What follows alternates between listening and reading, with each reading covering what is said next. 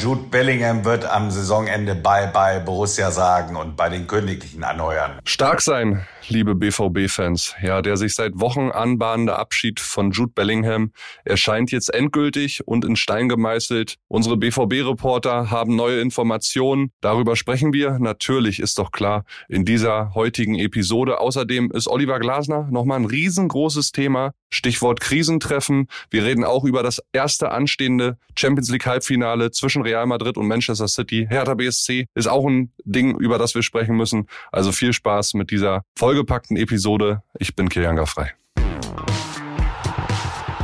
Stammplatz. Dein täglicher Fußballstart in den Tag. Ja, liebe Stammis, hallo. Ihr habt schon im Opening gehört, viele Themen, über die es zu sprechen gilt. Und das mache ich heute mal wieder mit unserem Podcast-Papa Florian Witte. Grüß dich, Flo. Hi Killy, hi Stammis. Ja, ich freue mich, dass ich äh, André vertreten darf, der gestern zusammen mit dem Kolibri bei Elton John war. Ja, ja die haben sich Karten gegönnt, noch auf Bei äh, dem weißen Kante. Smoking wahrscheinlich. Und, ja, sie sahen beide, glaube ich, ganz gut aus. Ich habe ja. Fotos bekommen. Mir ist Fußball lieber. Ja, und äh, heute haben wir ja ein richtig geiles Spiel. Champions League Halbfinale steht an, ohne deutsche Beteiligung. Aber ich glaube, man kann trotzdem sagen, Real gegen Man City, das ist der ultimative Showdown in Fußball Europa, wenn nicht sogar das vorgezogene Finale. Das wird ein geiles Ding. Ja, das ist das Spiel, worauf wir eigentlich gewartet haben. Nicht nur vielleicht das vorgezogene Finale, ich leg mich fest. Auf jeden Fall, wer von den beiden weiterkommt, der klatscht den Mailänder Club weg, der im anderen äh, Halbfinale weiterkommt. Richtig, richtig, richtig, richtig geiles Fußballspiel. Ich war ein bisschen verwundert, als ich mir die Wettquoten angeguckt habe. Gestern Morgen lagen sie so bei 3,2 für Real. Also Real doch deutlicher Außenseiter. Ähm, da überlege ich mal, ob ich dem Laster fröne und einen kleinen Zock, weil irgendwie habe ich das Gefühl zu Hause, ich weiß es nicht. Aber so oder so, egal wie es ausgeht und wir Deutschen sind raus, da haben wir uns genug drüber geärgert. Das wird ein Fußballspiel, was man sich angucken muss. Wer das heute Abend nicht guckt, der hat den Fußball nie geliebt. Aufgrund des Saisonverlaufs, Flo, ist Real zu Recht schon der Außenseiter, weil City natürlich die letzten Wochen und Monate ja überragend spielt. Sie haben eine Waffe im Arsenal mit Erling Haaland, die sie im Halbfinale 2021, 22 nicht hatten, als es das Duell schon einmal im Halbfinale gab. Damals ist ja Real mit zwei ganz späten Toren in die Verlängerung gekommen im Rückspiel und hat es dann über die Verlängerung mit 3-1 äh, dann gemacht und sie sind weitergekommen ins Finale, am Ende dann ja auch gewonnen. Jetzt ist es halt irgendwie so, real Außenseiter und es kommt sehr auf das Zünglein an der Waage an und das ist für mich Vinicius. Wenn der gut funktioniert mit dem Tempo und real ein, zwei gute Angriffe vortragen kann, dann haben sie, glaube ich, gute Chancen, dieses Heimspiel auch zu gewinnen.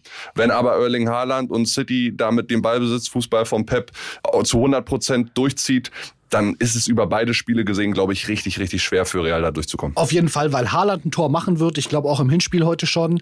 Das heißt, äh, da braucht Real mindestens zwei, damit man dann ein vernünftiges Ergebnis fürs Spiel dann in Manchester hat. Zwei Sachen, zwei Gedanken noch von mir dazu. Einmal, wie geil ist das? Real hat einen Umbruch geschafft ohne einen Umbruch zu machen, also ohne schlecht zu werden zwischendurch. Wenn man sich die Mannschaft anguckt, irgendwie waren die auf einmal, haben die es wirklich geschafft, sich so zu verjüngen und so geil neu aufzustellen, dass die weiter eine absolute Macht sind. Aber sie werden sich ganz schön ärgern, dass sie bei Erling Haaland nicht noch mehr ernst gemacht haben, als sie eh schon gemacht haben. Sie hätten ja die Chance gehabt, glaube ich, ihn zu holen und haben sich dann dagegen entschieden. Ich glaube, das könnte so ein Moment sein heute und dann auch im Rückspiel, wo sie es vielleicht bereuen, weil das fehlt zu dieser geilen Truppe noch. Ein legitimer Nachfolger von Benzema, der ja nun auch nicht mehr der Jüngste ist. Aber Real, immer wenn die Champions League Hymne läuft, dann sind sie ja noch mal irgendwie in einem anderen Modus. Und Umbruch, ja, hat so, würde ich sagen, zu 70 Prozent ganz gut geklappt. Am Ende wird es die spanische Meisterschaft eben nicht. Aber du hattest jetzt den, äh, hast die Copa del Rey geholt. Du kannst in der Champions League bis zum Halbfinale, kannst ins Finale einziehen. Und der Umbruch wird im Sommer auch weiter äh, fortgesetzt. Das ist ganz klar. Und das ja, bedeutet auch für Borussia Dortmund einiges. Es gibt nämlich Neuigkeiten in Sachen Jude Bellingham und in die Sprachnachricht von unserem BVB-Reporter Jörg Weiler. Da wollen wir mal gemeinsam einmal reinhören. WhatsApp ab. Ja, Kilian, schlechte Nachrichten für alle Dortmunder Fans. Sie hatten ja auch noch die zarte Hoffnung, dass Jude Bellingham bei Borussia Dortmund nochmal um ein Jahr verlängern wird und äh, möglicherweise dann zum Großverdiener werden könnte mit 14 Millionen Jahresgehalt.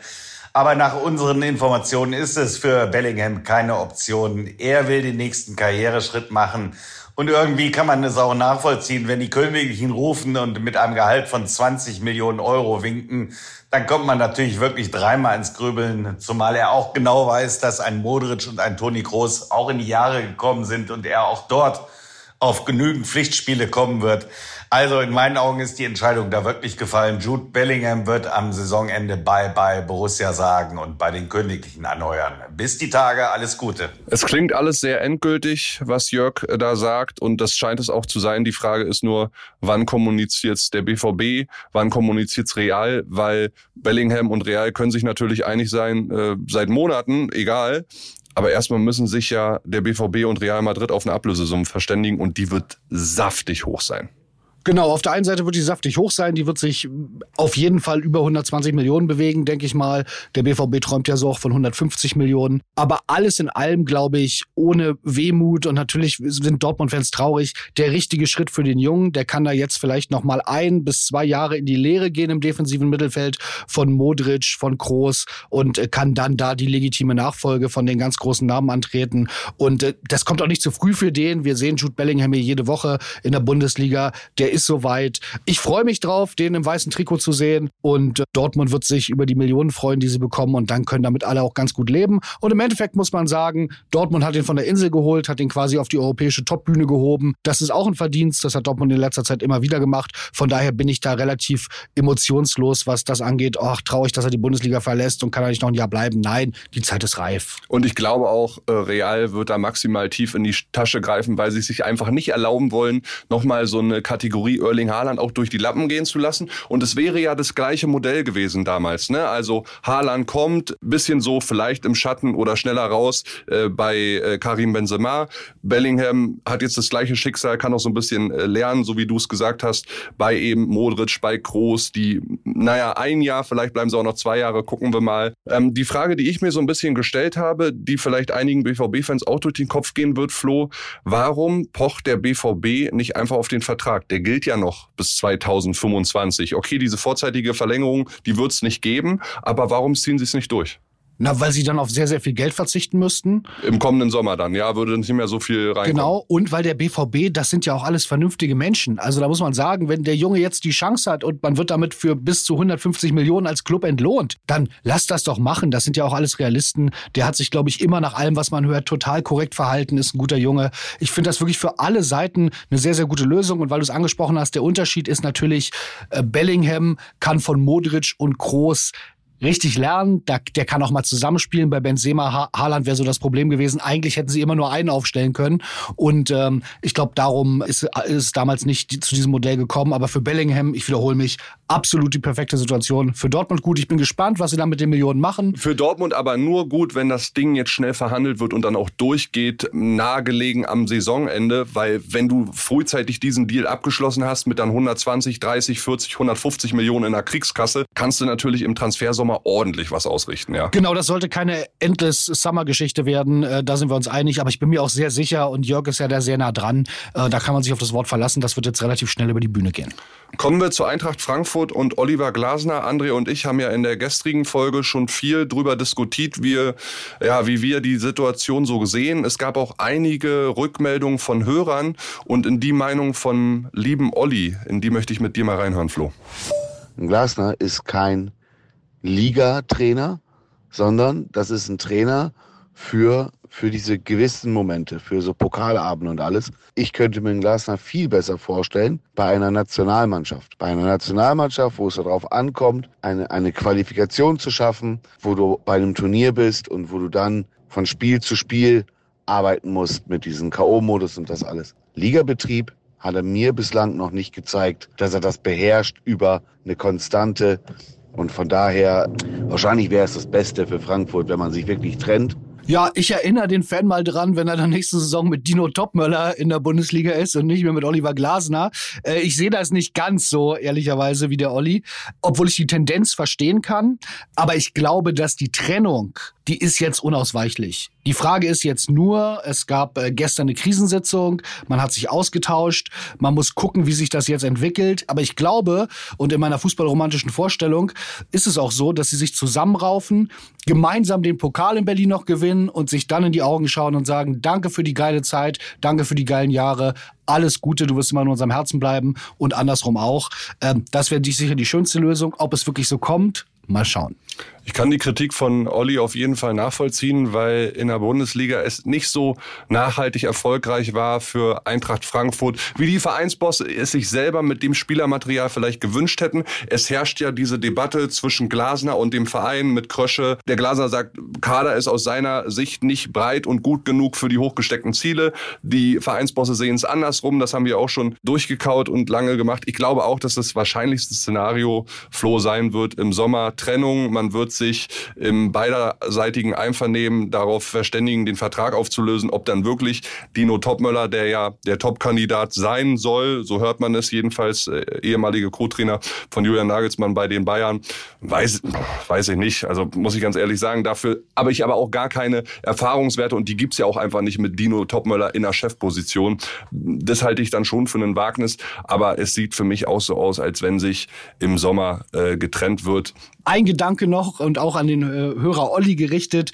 Möglicherweise kann es wirklich passieren, wenn Frankfurt den Pokal gewinnt und Bayern nicht Meister wird, dann hat Glasner in den letzten zwei Jahren mehr Titel geholt mit Eintracht Frankfurt als die Bayern. Also ich möchte den auch nicht zu klein reden und sagen, naja, das waren jetzt zwei Semi-Jahre in der Liga, aber es scheint einfach naja, nicht mehr zu aber passen. Flo, das hat ja Hellmann in Lage der Liga bei Bild zu unseren Kollegen selbst gesagt. Ne? Äh, Butter und Brot ist die Bundesliga, das hat er so formuliert und ich glaube, da wünschen sich die Eintracht-Bosse schon ein bisschen mehr, was den Kader angeht, also was, was aus dem Kader rauszuholen ist. Aber wenn ich jeden Tag Filetsteak kriegen kann, Killy, dann oder zumindest einmal im Jahr, dann brauche ich gar nicht so viel Butter und Brot, ehrlicherweise. Du, ich will auch gar nicht sagen, dass man aus Eintracht-Sicht jetzt unzufrieden sein sollte. Ey, Europa League und eventuell DFB-Pokal ist eine ganze Menge und dann kann man vielleicht auch so ein bisschen die Liga verschmerzen, weil man ja auf Umwegen oder auf zweiten Wege mit etwas Silber in der Hand oder Gold, äh, dann besser gesagt, äh, ja sich trotzdem qualifiziert hat für das europäische Geschäft, dann ist alles okay. Ich glaube trotzdem, nachhaltig will Eintracht Frankfurt in der Bundesliga einfach eine höhere Rolle spielen. Und es ist auch schön, weil ganz ehrlich, das macht es ja nur attraktiver. Ne? Absolut. So, dann lass uns zu einem Verein kommen, der seit Jahren und Monaten weniger attraktiv spielt. Das ist Hertha BSC. Und bei Hertha ist es so, sie zittern ja aktuell nicht nur um den Klassenerhalt, sondern auch die, um die Lizenz. Es gab gestern in der Süddeutschen einen Bericht, in dem ein DFL-Funktionär, äh, natürlich namentlich nicht genannt, Herthas Finanzunterlagen als schlimmsten Fall, den wir je hatten, bezeichnet. Das war ein kurzes Zitat aus diesem Artikel. Hertha hat ja wegen der fehlenden Liquidität äh, 78,8 Prozent, um genau zu sein, veräußert der Clubanteile an den neuen US-Investor 777. Die hatten ja auch die Anteile von Lars Windhorst übernommen. Das Ganze, diese 78,8 Prozent haben jetzt nochmal 100 Millionen gekostet und die in die Kasse gespielt. Und das wird jetzt auch auch so ein bisschen zum Zünglein an der Waage in diesen ganzen Lizenzierungsverfahren. Und mehr erzählt uns und dir, Flo, einmal Robert Matibel, Hertha-Reporter, in einer kurzen Sprachnachricht. Das Problem ist einfach, welche Rechte und Mitbestimmungsrechte hat Triple Seven sich dafür von Hertha geben lassen?